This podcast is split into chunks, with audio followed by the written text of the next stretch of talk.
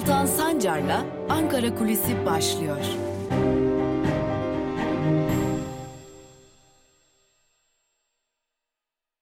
Enflasyon yüzde otuz beş, yüzde kırk. Neredeymiş yüzde on birlerde? Nerede? Geçinemiyoruz en basitinden. Şimdi şuraya gidin bir kalıp peynir 27 lira olmuş. Ben oğluyum.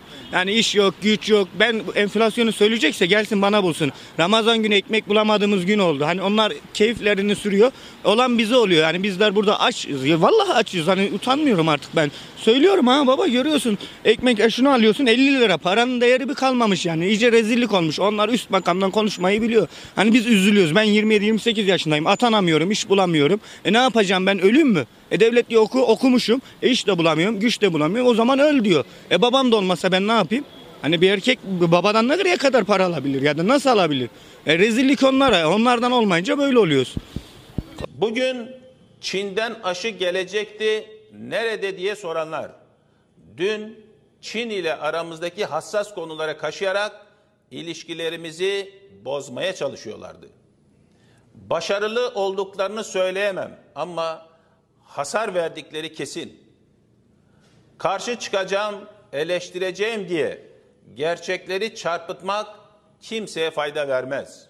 ve e, aşılama konusunda özellikle e, turizm bölgelerine ağırlık verdiğimiz gibi tüm turizm çalışanlarını otellerde, restoranlarda, şoförler, havaalanlarda çalışanlar, aynı şekilde tur, reh- tur rehberleri dahil turistin görebileceği herkesi Mayıs sonuna kadar aşılayacağız ki bu anlamda da tedbirlerimiz Ama bence bir sene yeter ya. Ne diyorsun ya? Allah yeter. ne yeter ya.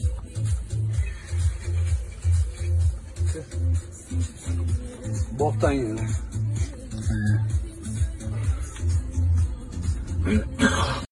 Merhabalar sevgili Özgürüz Radyo dinleyicileri ve YouTube hesabımızın sevgili takipçileri. Son dönemde gündeme damga vuran farklı açıklamalarla başladık bugün Ankara kulisine. Malum bir yanda 128 milyar dolar tartışmaları, bir yanda aşı tartışmaları, aşıya ilişkin özellikle Mevlüt Çavuşoğlu'ndan gelen tepki çeken açıklamalar. Ee, yani kısacası özetleyecek olursak son dönemde AKP'nin bir türlü halkla ilişkilerde eskisi gibi o büyük şaşalı ve başarılı dönemlerindeki gibi başarıyı tutturamaması, izah edememesi, açıklama yapamaması. Şöyle kısaca hatırlıyoruz. 128 milyar dolar nerede tartışmasında e, AKP'den her kanattan farklı açıklamalar geldi. Cumhurbaşkanı Erdoğan'ın danışmanı Yiğit Bulut farklı açıklama yaptı. AKP'li Nurettin Canikli başka açıklama yaptı. Ekonomiden ekonominin başındaki isim Hazine ve Maliye Bakanı Lütfi Elvan başka açıklamalar yaptı. E, AKP sözcüsü Ömer Çelik başka açıklamalar yaptı. Yani her kesimden Merkez Bankası Başkanı örneğin Kavcıoğlu'ndan başka açıklamalar geldi ve e, son olarak da AKP bir video yayınladı ve e, Yalan Üretim Merkezi diye Cumhuriyet Halk Partisi Genel Merkezi'ni gösterdi. Lakin burada dikkat çeken şeyler vardı. İşte bu dikkat çeken ve bir türlü halkla doğru düzgün iletişim kurmanın eskisi gibi başarılamadığını gösteren bu uygulamalar özellikle siyasetin seçimler döneminde sıklıkla başvurduğu halkla ilişkiler uzmanları tarafından AKP'nin artık yeteri kadar kendini izah edemediği biçiminde yorumlara yol açtı. Dün Türkiye'de özellikle seçimler söz konusu olduğunda ya da siyasi partiler söz konusu olduğunda AKP'den MHP'ye, CHP'den HDP'ye çok farklı kesimlerle işbirliği içerisinde olan onlara tırnak içerisinde söyleyelim ücreti mukabilinde e, halkla ilişkiler konusunda danışmanlık veren bazı isimlerle görüştük. Ne oluyor diye sorduk. Özellikle AKP'nin son dönemdeki tavrını nasıl değerlendiriyorsunuz diye sorduk. Ve özellikle de AKP'nin geçtiğimiz gün yayınlanan sosyal medya hesabından paylaştığı, paylaştığı o e, çizgi filmi CHP Genel Merkezi'nin yalan üretim merkezi olarak gösterilmesini konu alan e, çizgi filmi sorduk. Orada halkla ilişkiler uzmanları özellikle şu bir noktaya dikkat çektiler. Çok sık bir şekilde muhalefetin dile getirdiği ve zamanla gündemden düşen tartışmaların o çizgi filmde bir kez daha gündeme getirilmesini, yalan e, parantezi içerisinde dile getirilmesinin dahi bir halkla ilişkiler skandalı olduğunu belirtiyor uzmanlar ve şunu söylüyorlar gündemden düşen tartışmaların bir kez daha gündeme getirilmesi AKP döneminde ilk defa karşımıza çıkıyor ve bunu ilk defa AKP'nin kendisi yapıyor ve bu durum büyük bir halkla ilişkiler skandalıdır. Ve AKP açısından bu çizgi filmin devamı gelecek dahi olsa artık şunu biliyoruz ki eskisi gibi halkla ilişki kuramıyorlar diyor. Yine baktığımızda halkla ilişkiler dendiğinde ve özellikle siyaset söz konusu olduğunda önemli bir isim Şeyda Taluk.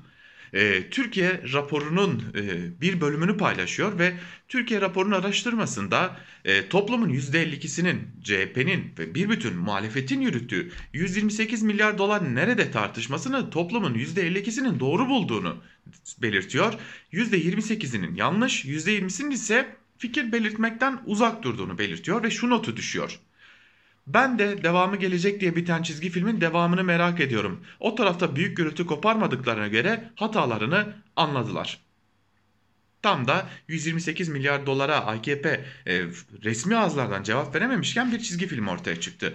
Ve büyük bir tartışma yaratması bekleniyordu. Büyük konuşulması bekleniyordu ama e, AKP'nin geçtiğimiz günlerde yine videolarımıza konuk olan e, daha doğrusu konu olan gazetecilerinden Cem Küçük bile bu video işe yaramadı dedi. Yani yeteri kadar etkisi olmadı dedi.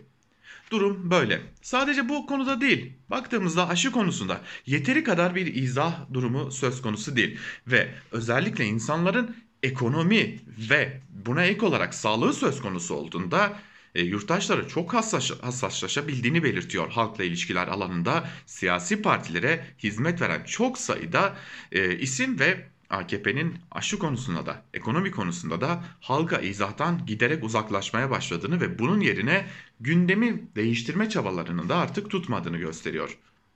Örneğin gazeteci Kemalcan son günlerde kaleme aldığı bazı yazılarda artık AKP'nin e, tırnak içerisinde bu bizim ifademiz e, fren tutmadığını ve artık eskisi gibi izah yeteneğini kaybettiğini, gündem belirleme yeteneğini kaybettiğini belirtiyor. Ama hem Kemalcan hem de halkla ilişkiler uzmanı başka bir noktaya dikkat çekiyorlar. Burada muhalefet ortaya çıkan boşluğu tam anlamıyla dolduramıyor. Evet 128 milyar dolar iyi bir ataktı diyor halkla ilişkiler uzmanları. Lakin bunun dışında da başka atakların gelmesinin e, önemli olduğunu ve bu ataklar gelmedikçe de muhalefetin bu boşluğu dolduramayacağını ve bu boşluk dolmadıkça da ne yazık ki muhalefetin de e, iktidarın e, bir biçimde yarattığı o boşluğu tam anlamıyla kaplayamayacağını belirtiyorlar. Örneğin yine Şeyda Taluk'tan bir örnek verelim. Şeyda Taluk şunu söylüyor. Bir e, Ardent'ten bir e, alıntı yaparak şunu söylüyor belli bir yerden sonra her zaman yalanın kendine zarar vermeye başladığı bir noktaya varılır. Yalanların muhatabı olan seyirci kitlesi hayatta kalmak için hakikat ile yalanı birbirinden ayıran çizgiyi tamamen hiçe saymak zorunda bırakıldığında işte bu noktaya gelinir.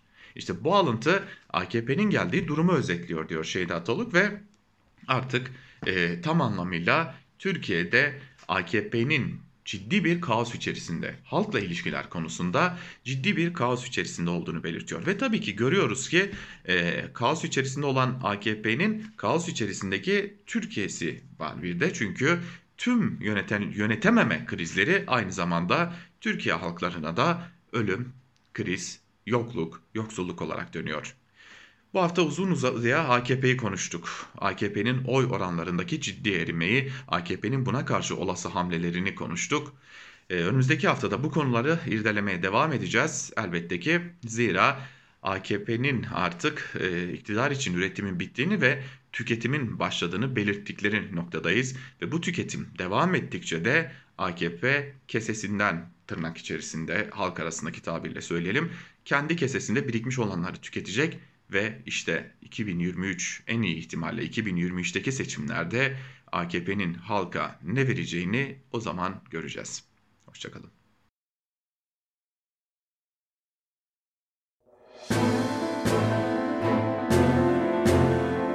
Altan Sancar'la Türkiye basınında bugün başlıyor.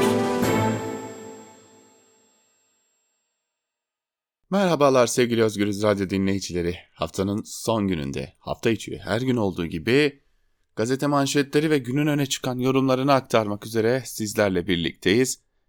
Dikkat çekici yoğun bir haftayı bir kez daha geride bırakıyoruz. Bugün gazete manşetleriyle başlayalım. Manşetlerin ardından günün öne çıkan yorumlarında neler var? köşe yazarları bugün gündemlerine hangi konuları taşımışlar onlara bakalım. İlk olarak Cumhuriyet'e bakalım. Cumhuriyet'in bugünkü manşetinde video savaşları sözü var ve ayrıntılar şöyle.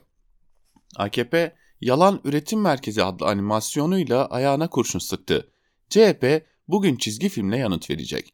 AKP'nin videosunda yer alan ambulans uçaklar için yandaş, ambulans uçaklar yandaşlar için kullanılıyor iddiası yeniden gündeme geldi. CHP'li Fikret Şahin, Türkiye'ye getirilen bir kişinin nakil sürecine ilişkin görüntülere dikkat çekti. Şahin, görüntülerin sansürlenmemiş hali izlendiğinde siyasi reklam ortada. Yürüyerek gelen hasta apronda soyunuyor, yere düşen maske çocuğa takılıyor, hiçbir yetkili yok, AKP'nin reklamını yapan dernek işin içinde denedi.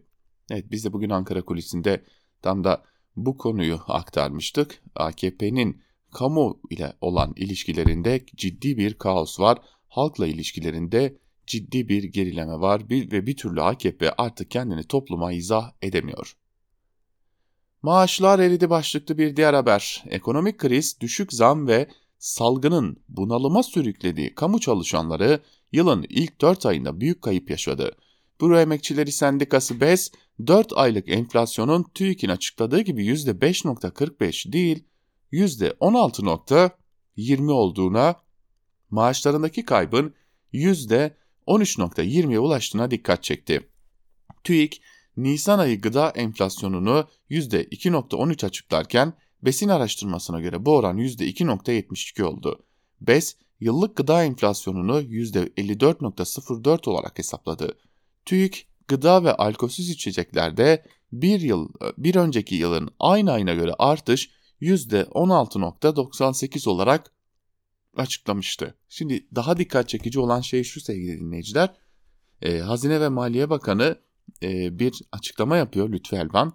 Diyor ki TÜİK dışında TÜİK'e alternatif olarak kalkıp da herhangi bir şekilde enflasyon verisi açıklayanları bundan sonra yargıya taşıyacağız. Yani şunu diyor. Biz bir yalan söylüyoruz. Bizim söylediğimiz yalanın üstüne doğruyu anlatmaya çalışan herhangi biri olursa biz bu insanları mahkemeye vereceğiz. Yani olayı buraya kadar getirdiler. Şimdi az önce aktardığımız izah edememe problemiyle nasıl da bağlantılı. Evrensel ile devam edelim. Otoriterlik tahkim edilmek isteniyor manşetiyle çıkmış. Ayrıntılar ise şöyle. MHP Genel Başkanı Devlet Bahçeli'nin açıkladığı taslağı değerlendiren Profesör Doktor Şule Özsoy Boyunsuz, MHP'nin önerdiği anayasanın mevcut otoriterliği tahkim etmek ve dozunu arttırmak amacına hizmet ettiği için kurgulandığını vurguladı. Boyunsuz, anayasaların en kapsamlı uzlaşıyla hazırlanması gerektiğini işaret etti.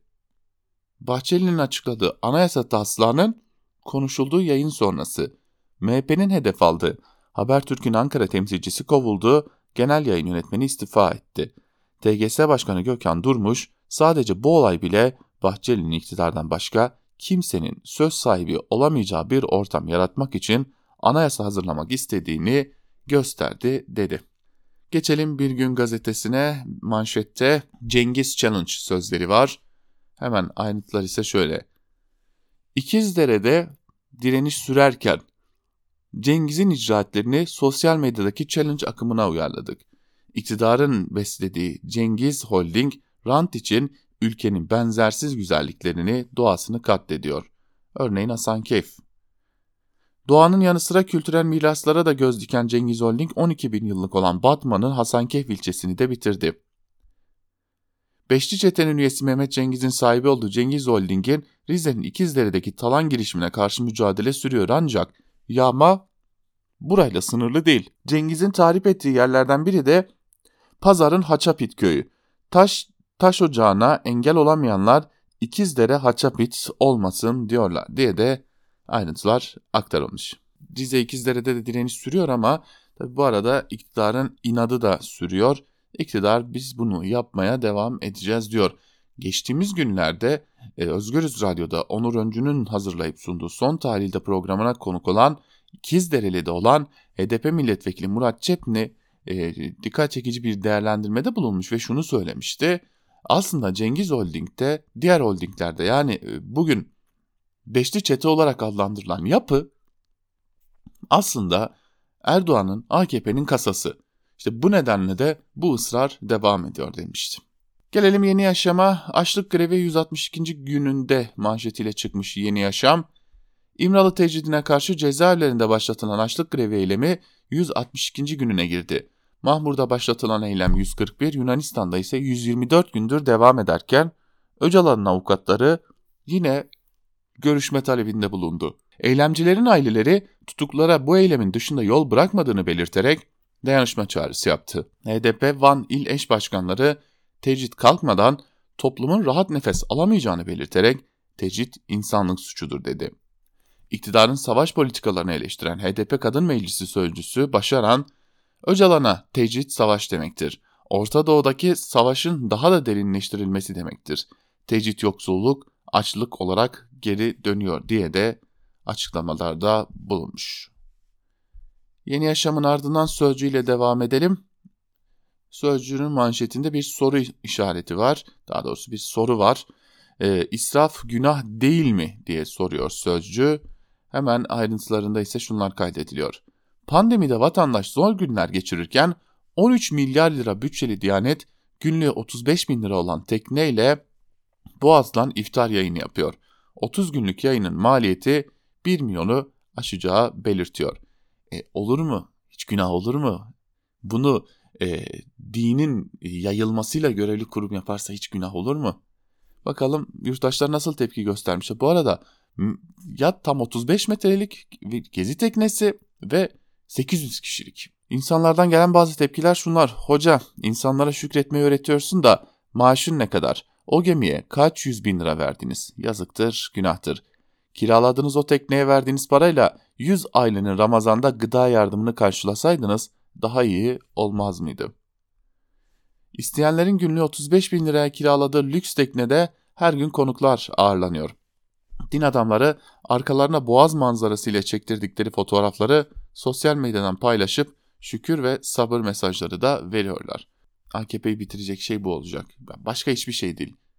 Ama AKP'nin çok açık bir şekilde, çok aleni bir şekilde halkı bu kadar hor görmesi, bu kadar küçük görmesi AKP'nin e, kendi ayağına sıkışı olacak. Karar ile devam edelim. Aşının bahanesi Uygurlar manşetiyle çıkmış Karar gazetesi. Ayrıntılar şöyle. Yaygın aşılama da olmadan salgın zincirinin kırılamayacağı gerçeği ortadayken Türkiye'nin Çin'in Sinovac'ına mahrum bırakıldığı tek seçenek de işlemedi. Tedarik çıkmaza girince makul çözüm yerine bahane dozu yüksek çelişkili açıklamalar geldi. İki ay önce en geç Mayıs sonuna kadar 105 milyon doza erişim güvencede diyen koca kargolar gelmeyince Pekin yönetiminin sözünü tutmayıp kendi vatandaşlarına öncelik tanıdığını savundu. Eleştiriler karşısında yapıldığı söylenen resmi anlaşmalar ortaya konmadı. Pekin aşıyı Çinlilere yaptı savunması karşılık bulmayınca bu kez fatura Doğu Türkistan'a kesildi. Bakan Koca Çin aşısı nerede diye soranlar aramızdaki hassas konuları kaşıyarak ilişkilerimizi bozmaya çalışıyorlardı dedi. Bu çıkış hassas dengenin olduğu süreçte ülke neden tek seçenek olarak kaldı tepkisine yol açtı. İnsanlık utancının aşıya alet edilmesi de vicdanları yaraladı denilmiş. 128 milyar dolar ortada kaldı. Muhalefet liderleri Merkez Bankası rezervlerinin peşini bırakmıyor. Millet İttifakı paydaşlarının 128 milyarı gördün mü zincirin ardından babacan bir kibritle yakılan 128 milyar dolar nerede sorusunu yöneltti diye de bir haber var. Ve gelelim iktidarın medyasına. Sabahın manşetinde Erdoğan'dan Rumlara eve dönün çağrısı sözleri var. Başkan Erdoğan'ın iftar davetine katılan azınlık temsilcileri duygularını ve verilen mesajları sabaha anlattı. Çok iğrenç bir propaganda bu. Ee, şöyle söyleyelim. Niye bir propaganda diyoruz? Önce bir açıklamayı aktarayım sizlere. Süryani Kadim Vakfı Başkanı Said Süsin. Sayın Cumhurbaşkanımız bizi son derece içten sıcak duygularla ağırladı. Konuşmasında dinler arası hiçbir ayrım olmadığını vurguladı. Rumlara bir çağrı yaparak Yunanistan'a giden Rumlar ülkelerine dönsün, gelsinler ülkelerine sahip çıksınlar dedi. Bunu söyleyen Süryani Kadim, Kadim Vakfı'nın e, başkanı. Bugün iktidara bu kadar yalakalık yapan yerin başkanı Süryani Kadim Vakfı'nın başkanı. Sadece geçtiğimiz yıl Süryanilere ait birçok mal varlığına Diyanet tarafından önce el konuldu ardından mahkemeler bunu düzeltti. Süryani halkıyla yoğun temas içerisindeyiz. Bir belgesel hazırlıyoruz ve özellikle son dönemde Süryanice'nin giderek unutulduğu bir dönemden geçiyoruz. Artık asimile olmayla yüz yüze Süryaniler ve Lozan'la dahil edilmiyorlar. Yani Lozan kapsamında dahi değerlendirilmedikleri için e, azınlıklara tırnak içerisinde azınlıklara veren hakların hiçbiri kendilerine tanınmıyor. Ama Süryani Kadim Vakfı'nın başkanı gidip diyor ki bizi çok içten ağırladı üstüne bir de Rumlara geri dönün dedi. Bu 1915 psikolojisinin hala insanların üzerinde nasıl yerleşik olduğunun bir göstergesi. İşte ya da 6-7 Eylül'de e, yaşananların nasıl insanların üzerinde yerleşik olduğunun göstergesi. Süryaniler, Süryani Kadim Vakfı SÜSİN çağrı yapıp e, Cumhurbaşkanı Erdoğan'ın çağrısını yineleyip Rumlara geri dönün diyor ama bilmediği şey şu. Bugün Türkiye'de ana vatanı Türkiye olan yani Türkiye nüfusuna kayıtlı olması gereken neredeyse 500 binden fazla Süryani hatta çok daha fazla Süryani Avrupa'da yaşıyor. Düşünebiliyor musunuz? Ana vatanı Türkiye. Türkiye'de yaşaması gerekiyor. Özellikle Cizre, Mardin, e, Şırnak taraflarında, Hakkari taraflarında, Diyarbakır taraflarında e, yaşaması gereken ana vatanı burası olan insanların 500 bini yurt dışında yaşıyor. Süryani Kadim Vakfı'nın başkanı kendisine bunu soracağına Cumhurbaşkanı Erdoğan Rumlara dönün çağrısı yaptı diyor. İşte bu yüzden e, ben ona, ona da kızılmaması gerektiğini düşünüyorum. Üzerlerindeki korkunç baskıyı tahmin etmek bile zor. Ama e, bu dönem geçtiğinde de bu insanlar karşılarına, toplumlarının karşısına çıkıp efendim biz e, o dönem baskı altındaydık diyecekler. Yerslerse. Hürriyet ile devam edelim. Aşılar için süper adım manşetiyle çıkmış Hürriyet. İsteyen her ülkenin üretebilmesi için koronavirüs aşısının formülü açıklansın önerisine Biden ile Putin de destek verdi. Dünya Sağlık Örgütü Biden'ın açıklamaları için salgınla mücadelede muazzam bir an, cesur bir hareket dedi. Fransa ve İtalya da Biden'a destek verdi. Almanya tartışmaya hazırız dedi.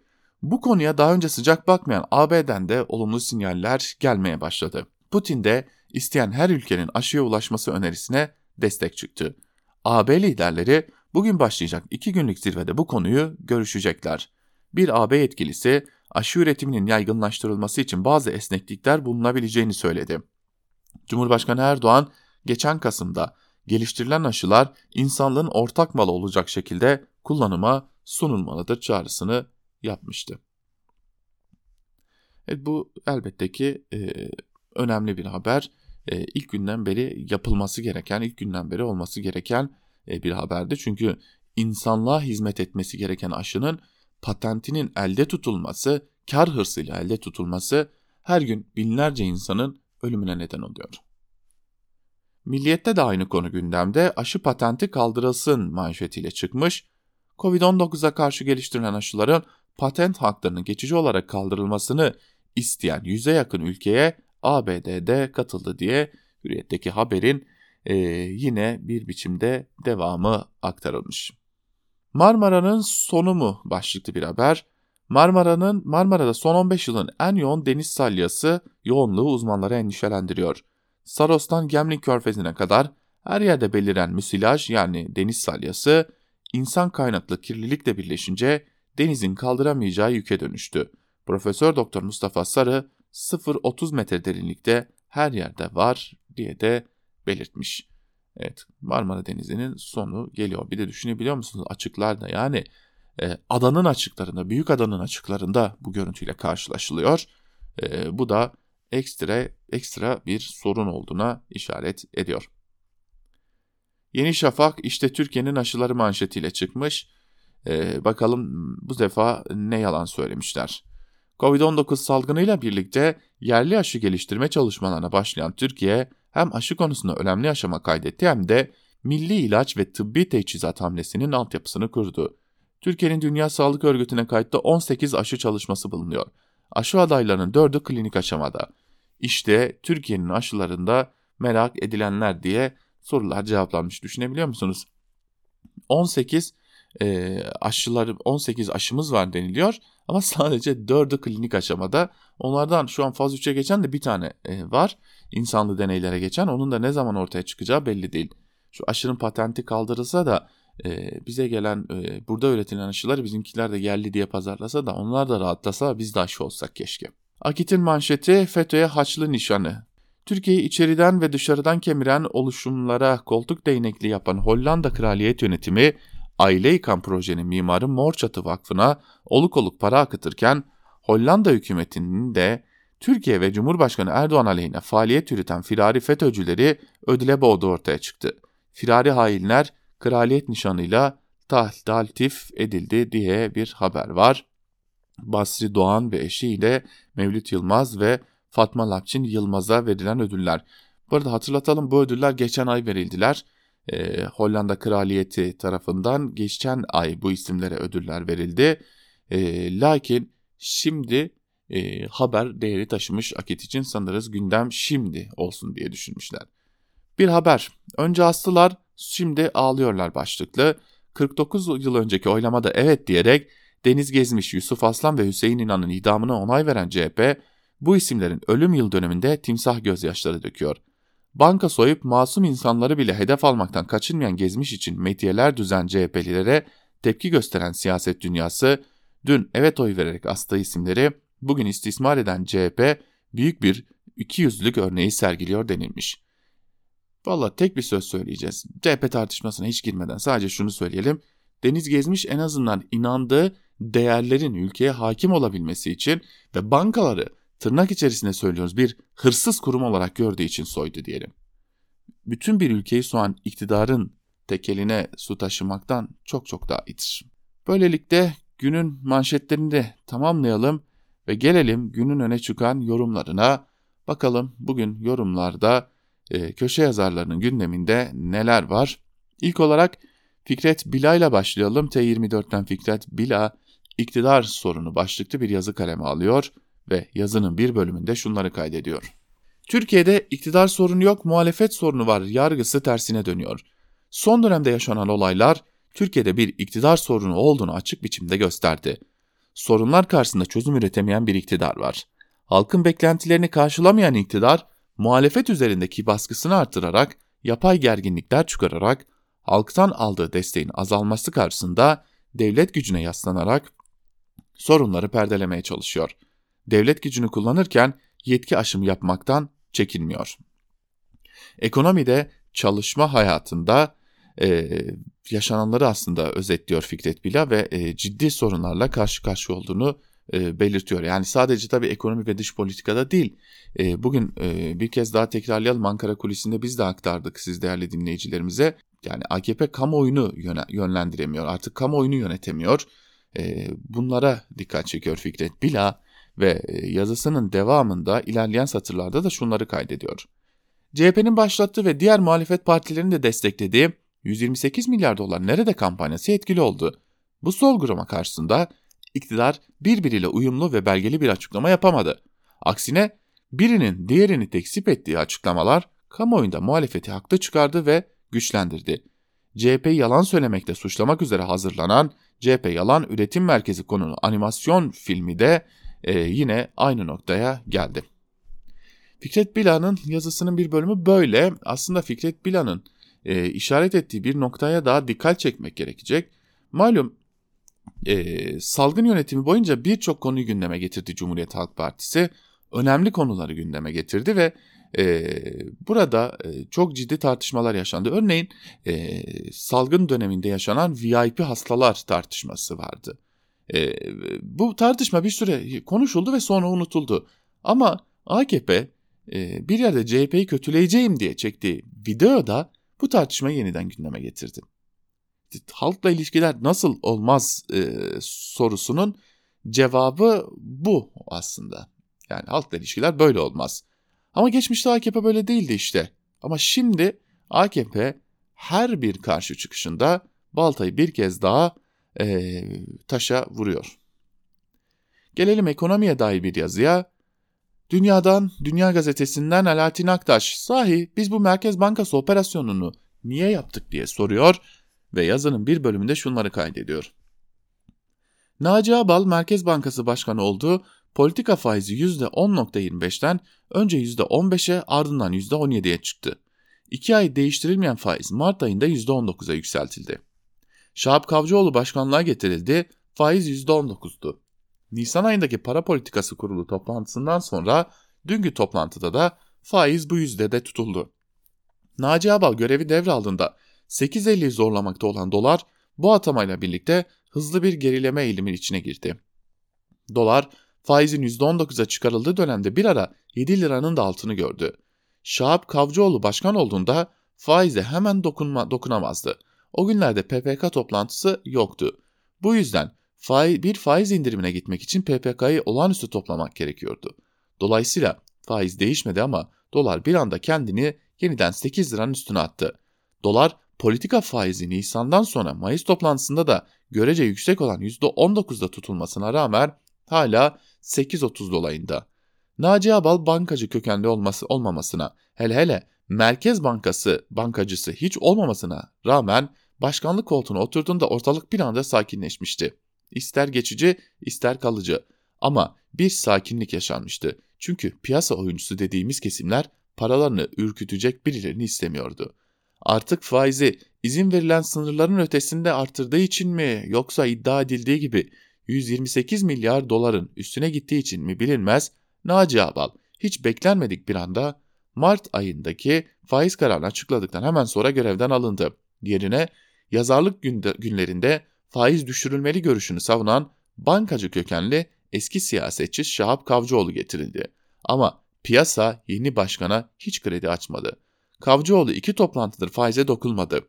Oran hala %19 ama kur görevi devraldığı dönemin neredeyse %15 üstünde. Son günlerde çok tekrar ettik ama bir kez daha tekrar edelim. Döviz Kasım'dan Nisan'a herhalde durduk yere ve çizmedi. Şimdi sorma hakkımız yok mu? Sahi biz başkanlık operasyonunu niye yaptık diyor e, Alaaddin Aktaş yazısında ve içinde olduğumuz anlam verilemez süreci bir kez de kendisi gündeme getirmiş oluyor. Neden yapıldığını bilmiyoruz ama bildiğimiz bir şey varsa e, asıl canı yanan yurttaşın kendisi bu ekonomi politikaları içerisinde. Devam edelim gazete duvardan Hakkı Özdal'ın yazısıyla devam ediyoruz. Kara para aşırı sağ unsurlar ve kokain başlıklı yazısının bir bölümünde Hakkı Özdal şunları kaydediyor. Bizim rejimin havyarı kokain kısa süre önce de bir şimşek ışınlamasıyla görünmüş, rejimin çekirdeğinde olup bitenlerin bir fragmanı gibi seyredilmişti. Yüzeye serpiştirilmiş pudra şekeri gibiydi. Konunun ihtiraslı bir genç tilkinin faka basmasından ibaret olmadığı herkes için çok açıktı. 1987'de Özal iktidarının ikinci döneminde MİT tarafından Banker Bako olayı, polis içerisindeki çekişme ve yeraltı polis kamu görevlileri ilişkileri isimli bir istihbarat raporu hazırlanmıştı. Rapor basına sızdı ve büyük tartışma yarattı.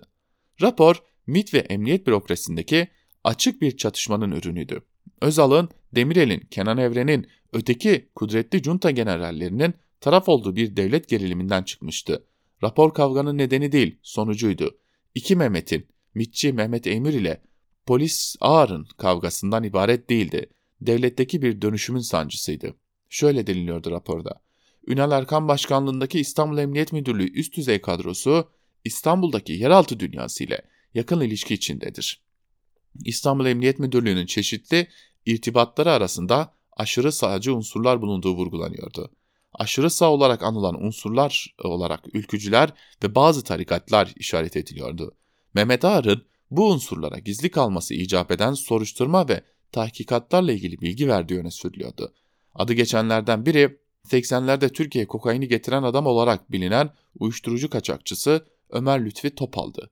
Topal uyuşturucu tacirliğinden kumarhaneler krallığına terfi edecek ama bir parçası olduğu çetenin hışmından kurtulamayacaktı. Susurluk ekibi tarafından sorgulanarak öldürüldüğü anlaşıldı. Yaklaşık 10 yıl sonra Susurluk kazasıyla birlikte aynı aktörler benzer olaylar zincirinin içinde ve bu kez daha açık şekilde üstelik toplumun 1987'de olduğundan daha güçlü olduğu koşullarda bir kez daha göründüler. Susurluk kazasından tabii ki. Ve bugün can kaybı ve ekonomik hasar açısından yarattığı depremler, yarattığı sonuçlar Marmara depremini geride bırakmış bir sağlık sorunu olmanın yanında rejimin niteliğini açıkça tartışırken ekonomik politik bir projektöre dönüşmüş bulunan salgın ülkeyi sararken ekonomik kriz 3 yılı aşkın bir istikrar yakalamışken 87 ve 97'dekine benzer bir irin akıntısının başladığına da tanık oluyoruz. Neredeyse aynı aktörler, aynı başlıklar, aynı ifşalar. Uyuşturucu ticareti, cinayet, kara para, aşırı sağ unsurlar, kokain. Ve belli ki yine bir kavganın başına değil sonuna tanık oluyoruz. Rejim damarlarında kan yerine dolaşan bu irin aktığı için ölmüyor. Ölmekte olduğu için bu kirli nehir akıyor. Belki Türkiye toplumu daha önce iki kez kaçırdığı fırsata bir kez daha denk gelmiş olacak. Belki yeraltının parazitleri ölü bedenden çıkıp yenisine yerleşmenin fırsatlarını bulacaklar diyor e, Hakkı Özdal. Tabii ki burada işaret ettiği nokta Sedat Peker'in açıklamaları. Kısa kısa yazılarla devam edelim. Ee, bir günden Yalçın Karatepe size içki de yok aşı da yok diyor. Bir bölümü şöyle. Merkez Bankası'nda yeterince rezerv yok onu anladık da aşı neden yok? Tarım Bakanı et ithalatı sorulunca paramız var ki alıyoruz demişti. Acaba diyorum paramız kalmadığı için mi aşı alamıyoruz? Bence değil. İhtiyaç duyulan miktarda aşı temin edilemiyor olmasında asıl sorun iktidarın beceriksizliğidir. Biz aşı sırasını döviz kazandıran sektörlere göre belirlerken ABD'de nüfusun büyük çoğunluğu aşılanmış. Şimdi aşılanmamış olanları aşılanmaya yönlendirmek için bir yığın teşvikler uyguluyorlarmış. Bunlardan birisi de bedava içki. Yanlış okumadınız. Evet bedava içki. Hatta barlar bile aşı olursanız ilk içkiniz bizden kampanyasını başlatmışlar.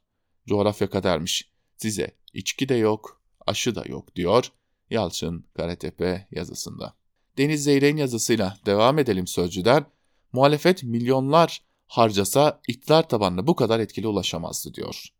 AKP'nin çizgi filminde kaş yapacağım derken göz çıkartılan durumlar daha bitmedi. Mesela papağan iksirinin Kılıçdaroğlu'na tekrar tekrar söylettiği 128 milyar dolar nerede sorusu AKP'nin çizgi filmi sayesinde yaklaşık 10 milyon AKP'li tarafından da tekrar tekrar duyulmuş oldu. Muhalefet milyonlar harcasa 128 milyar dolar nerede sorusuyla iktidar tabanına bu kadar etkili şekilde ulaşamazdı. Yüz kızarmasına iyi gelen formülün olduğu bölümde de Kılıçdaroğlu dezenfektan mı diye soruyor. Einstein'a benzeyen kötü kalpli bilim adamı hayır yüz kızarmasına iyi gelecek bir formül diyor. O bölümde de bana doğrudan Ruslar Pekcan'ı ve Ticaret Bakanlığı'ndaki dezenfektan skandalını çağrıştırdı. Herhalde başta Pekcan olmak üzere skandala susan AKP'liler bu formülü kullanıyor demiş Deniz Zeyrek yazısında. İşte tam da bahsettiğimiz buydu. Daha büyük bir, e, daha kötü aslında, daha kötü bir e, halkla ilişkiler olamazdı AKP açısından ama AKP bunu başardı diyelim. Ve bugünlükte Türkiye basınında bugün programımızı noktalamış olalım. Pazartesi günü Özgürüz Radyo'da tekrar Türkiye basınında bugün programında görüşebilmek umuduyla. Bu arada bugün saat 18'de Özgürüz Radyo'da genel yayın yönetmenimiz Can Dündar ile birlikte haftanın bilançosu programında sizlerle olacağız. Hem Özgürüz Radyo'da hem de Özgürüz Radyo'nun YouTube hesabında saat 18'de görüşmek umuduyla. Hoşçakalın.